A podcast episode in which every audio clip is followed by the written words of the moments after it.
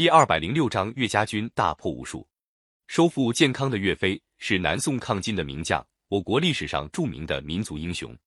岳飞是相州汤阴人，出生那年黄河决口，家乡闹了一场水灾，家里生活很困苦。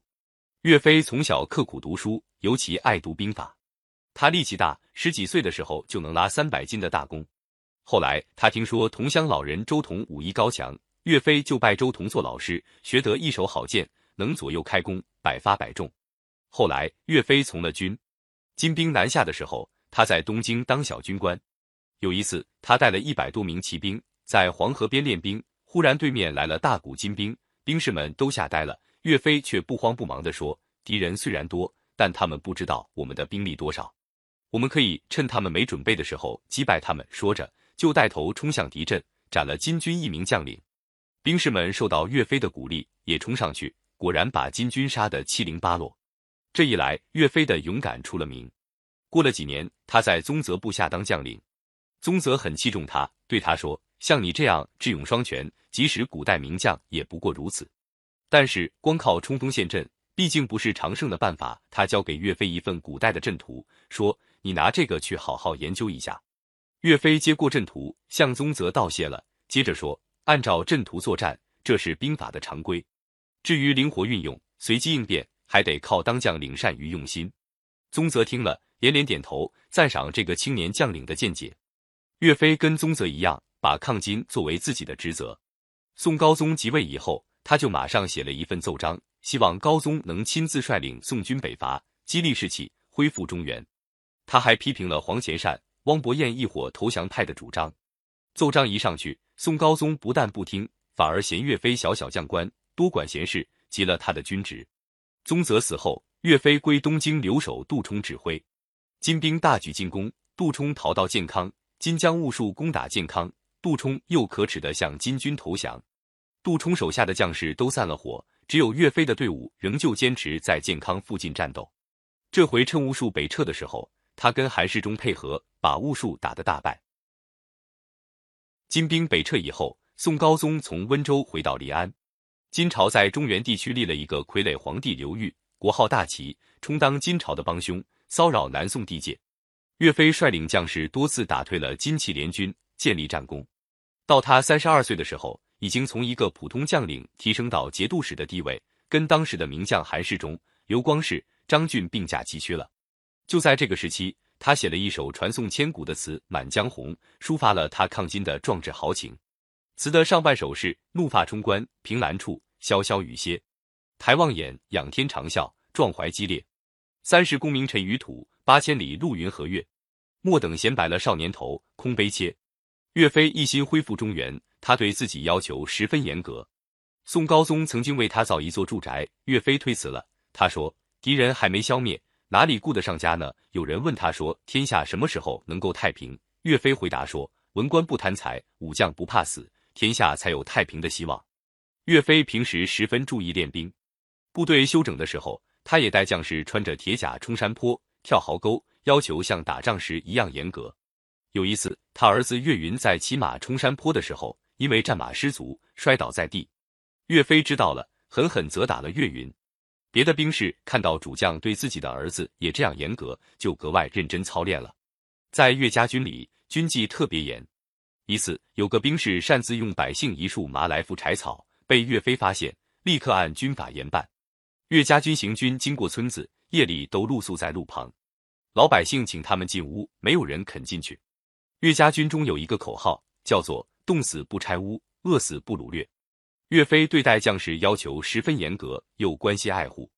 兵士生病，他常常亲自替他们吊药。部下将领出征的时候，他就叫妻子岳夫人慰问他们的家属。将士在战争中阵亡，就抚育他们的子女。上级赏给他的财物，一概分配给将士，自己家里丝毫不留。经过这样的训练和照顾，岳家军将士士气旺盛，作战勇猛。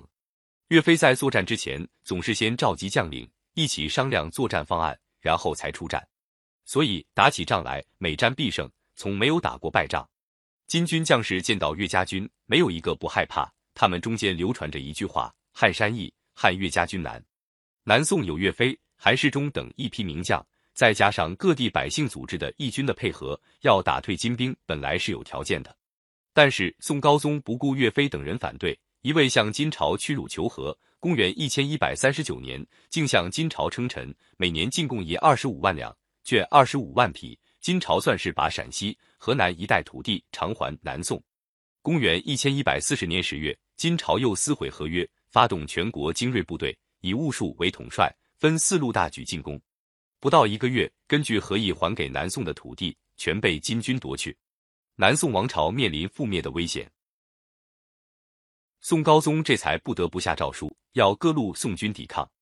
岳飞得到这个命令，立刻一面派部将王贵、牛皋、杨再兴等分路出兵，一面派人到河北跟义军首领梁兴联络，要他率领义军在河东、河北包抄敌人后方。岳飞坐镇在郾城指挥。过了几天，几路人马纷纷告捷，先后收复了颍昌、陈州和郑州。金军统帅兀术在东京听到岳飞进兵，大为恐慌。